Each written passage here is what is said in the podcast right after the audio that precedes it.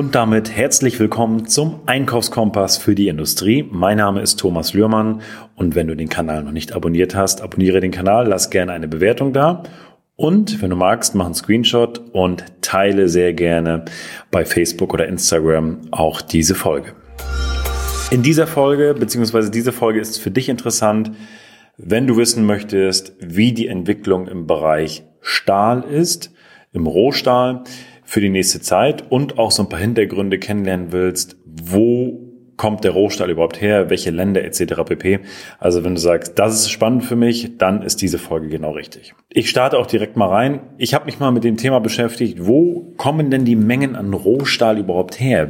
Welche Länder produzieren wie viel? Und habe mich da mal auf die Suche gemacht und habe gesehen, okay, welche Länder sind denn hier so die, die Big Player? Wir gucken natürlich, ja, auch einmal auf die Ukraine, denn dort kommt ja auch sehr viel her und habe ich jedenfalls gedacht und auch aus Russland und habe mir mal die prozentuale Verteilung angeguckt und war ich echt erschrocken, was ich da gesehen habe. Also aus der Ukraine kommt ein Prozent der jährlichen Produktionsmenge von Rohstahl. Ein Prozent. So, was ist das in Tonnen? Das sind 20 Millionen Tonnen. Das ist natürlich viel, aber es ist halt ein Prozent. Aus Russland kommen vier Prozent, das sind 71 Millionen Tonnen oder fast 72 Millionen Tonnen. Und wenn ich das jetzt sehe und frage ich mich dann, also ja, das ist eine Menge vom Grundsatz, aber am Ende geht es um fünf Prozent, was aus Russland und aus der Ukraine kommt. Und das fangen die anderen Länder doch dreimal auf. Es darf aus meiner Sicht in der Form in dem Rohstahlbereich definitiv zu keiner Verknappung kommen. Preis kommen wir gleich zu. Aber vom Kern her und das Erschreckende, was es einfach ist, wir haben hier noch ein paar Länder mit die USA mit vier Prozent, Japan ist mit auch fünf Prozent dabei, Indien sechs Prozent. So, und wer ist der Brecher? China mit 63 Prozent. Wow, das ist enorm. 63 Prozent. Also das ist ähm, der Vollständigkeit halber lese ich dir nochmal die anderen vor. Also Mexiko 1%, Vietnam 1%, Italien 1%, Ukraine 1%, Iran 2%, Brasilien 2%, Deutschland, auch interessant, 2%, 35 Millionen Tonnen. Das sind die Werte von 2020. Da wird sich vielleicht ein bisschen was verschoben haben, gar keine Frage zu heute 22. Aber das sind die Werte, die auch wirklich nachhaltig jetzt sind, weil ich die Statistik hier gefunden habe, die auch äh, wirklich fundiert ist ich finde einfach halt extrem zu sehen, dass in China 63 Prozent aus, also 63 Prozent aus China kommen und Russland und Ukraine zusammen, also Ukraine ein Prozent und Russland vier Prozent, weil uns wird ja immer suggeriert, ja, es ist eine große Knappheit da, weil die Länder und etc. pp. Das sind fünf Prozent bei aller Liebe. Das bekommt China, Indien, Japan, das kriegen die dort aufgefangen aus meiner Sicht. Also das darf nicht die Herausforderung sein. Und zu den Preisen, Ganz klar, im Stahlbereich geht's abwärts. Da haben wir vor kurzem noch Preise gehabt, so was bei 1600, 1700 Euro die Tonne. Also Stand 20. Mai bei 1065 je Tonne. Also das ist schon echt stark, wie der Preis da gefallen ist. Und ja, laut einem Händler fallen die Preise für den ganzen Bereich Importstahl alle paar Tage um 10 bis 20 Euro. Ja, ich bin gespannt, wann das denn wirklich auch beim Lieferanten wirklich auch sichtbar wird, weil es haben ja auch noch viele Altbestände liegen, die sie dann teuer verkaufen und, und, und, und, und. Von daher ist da wirklich die Frage, wann, ja, wann kommt es wirklich auch bei uns an und wie kommt es denn an? Es gibt halt auch Stahlhersteller, die, die jetzt ganz klar sagen, die Lager sind überall voll und die sprechen teilweise sogar von Produktionskürzung. Also wir kommen so gefühlt von einem Extrem ins andere Extrem.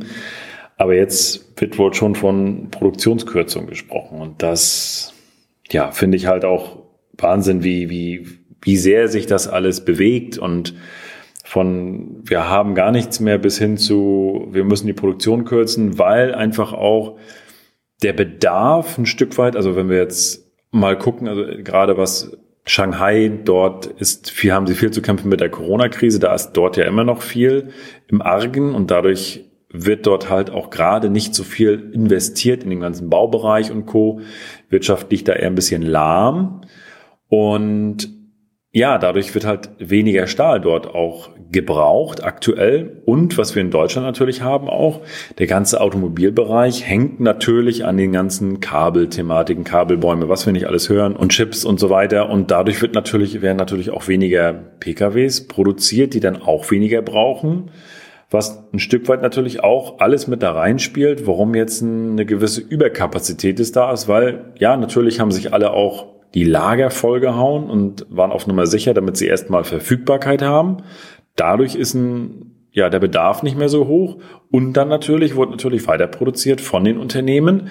Und jetzt wird halt nicht mehr abgenommen in dem Trend. So, weil halt gewisse Dinge gekommen sind, ob es die Corona-Krise jetzt dort ähm, in Shanghai war oder halt auch jetzt die ganze Thematik mit den ja, mit dem Liefermangel an Kabelbäumen und Co., wodurch die Automobilindustrie halt nicht mehr den Output hat, den sie eigentlich haben können. Ne, wenn wir das bei den, bei den Autos sehen, an, von den Lieferzeiten, das ist ja Wahnsinn. Also von daher ist da der Trend, was grundsätzlich nicht verkehrt ist, vom Warmband abwärts. Also weltweit rechnen die Stahlhersteller trotzdem mit, äh, mit längeren äh, Phase der erhöhten Preise, weil einfach auch die Energiepreise einfach exorbitant gestiegen sind und wir brauchen einfach enorm viel Energie für die Stahlproduktion. Es wird dadurch sehr wahrscheinlich auf einem hohen Niveau bleiben. Wir werden auf nicht mehr auf dieses alte Niveau zurückkommen, was wir, ich sag mal, in 2019 hatten. Wir werden aber definitiv etwas sinken, so wie es aussieht. Und das ist natürlich erstmal schon mal eine gute Nachricht auf der, auf der Gegenseite, also die erhöhte Energiekosten ist das eine. Und auf der anderen Seite wollen die Unternehmen ja auch immer mehr in das Thema Investition in grüne Technologien, also grünen Strom ähm, und grüne Produktion von Stahl und das, da gehen die Stahlhersteller halt auch extrem rein und ja, von daher wird sich der Preis auf einem hohen Niveau halten. Ich selbst gehe von aus, dass wir immer mit Schwankungen rechnen. Spätestens wenn die Lieferketten im Automobilbereich wieder aufgebaut sind, dann wird der Bedarf hier wieder hochgehen und das wird ein Spiel sein, was sich immer hin und her schwankt. Jetzt freuen wir uns erstmal, dass die Preise fallen und hoffen, dass es auch erstmal einen Augenblick so bleibt und dass sie stabil bleiben. Ich habe es aus anderen Branchen wie Holz gehört, dass es auch etwas gesunken ist und jetzt auf dem Plateau hängt und stabil ist und die Verfügbarkeit auch dahingehend auch erstmal gut ist. Schrottpreise, da habe ich auch recherchiert. 568 Euro je Tonne war der von der Bundesvereinigung Deutscher Stahlrecycling und Entsorgungsunternehmen ermittelte Lagerverkaufspreis für Stahl Neuschrott, also die Sorten 2,8. Und das sind die Werte vom April 2022. Und jeder, der im Schrottbereich auch zugange ist und kennt die Schrottpreise, der weiß, dass es schon ein hoher Wert ist, definitiv aus dem Schrottbereich. Also die verdienen aktuell auch gutes Geld, obwohl auch hier der Energiepreis eine große Rolle spielt. Sie lagern viel. Teilweise arbeiten die gar nicht mehr Vollzeit, diese Schrottunternehmen, weil sie halt aufgrund der hohen Energiepreise halt auch sehr vorsichtig sind. Und ja, also auch da bleibt es definitiv spannend. Im Aluminiumbereich gibt es halt auch einen interessanten Bereich, also äh, eine interessante Info. Da wurden im April weltweit 5,6 Millionen Tonnen Aluminium produziert. So, das ist nur im April. Das sind 186 Tonnen pro Tag. Und ja, das war die exakte gleiche Menge wie auch im Vorjahr. Was aber interessant ist, dass die Aluminiumproduktion mit 100, also knapp 110 Tonnen das tägliche Rekordhoch in China erreicht hat, weil China zieht unwahrscheinlich nach, weil natürlich auch die Länder wie Russland und Co. da weniger jetzt stark sind, auch was die Exporte betrifft. Und deswegen zieht China natürlich hoch und sind trotzdem auf einem hohen Niveau. Und äh, ja, das hat verschiedene Gründe natürlich. Wir kennen die, die Gründe auch alle zum Teil. A ist das natürlich ähm, die Situation in der Ukraine. B, der äh, enorm gestiegene Bedarf an Chips und Co., was auch die Aluminiumproduktion nach oben treibt. Und ja, China reibt sich da die Hände. Und auch natürlich die Aluminiumproduzenten, auch in Deutschland, wenn man da die Zahlen sieht, die haben teilweise sechs Prozent Steigerung im Vergleich zum Vorjahr. Also auch da ist der Erfolg definitiv bei den Unternehmen zu sehen. Das sind die Gewinner aus dem Bereich. Das soweit zum Thema Schrottpreis, auch Stahlpreis, Warmannpreis und ein Stück natürlich aus dem Aluminiumbereich. Aluminiumbereich ist auch extrem gesunken, ist auch runtergegangen, was uns natürlich auch freut. Verfügbarkeit ist aktuell auch gut. Also es gibt natürlich ein paar Exoten, wo es hin und wieder mal schwierig wird, aber auch die Verfügbarkeit ist hier im Aluminiumbereich gut und die Preise normalisieren sich auch. Also wenn man da an die Börse guckt, geht es doch schon stark abwärts auch, auch in dem Bereich. Also Tendenz geht alles etwas runter.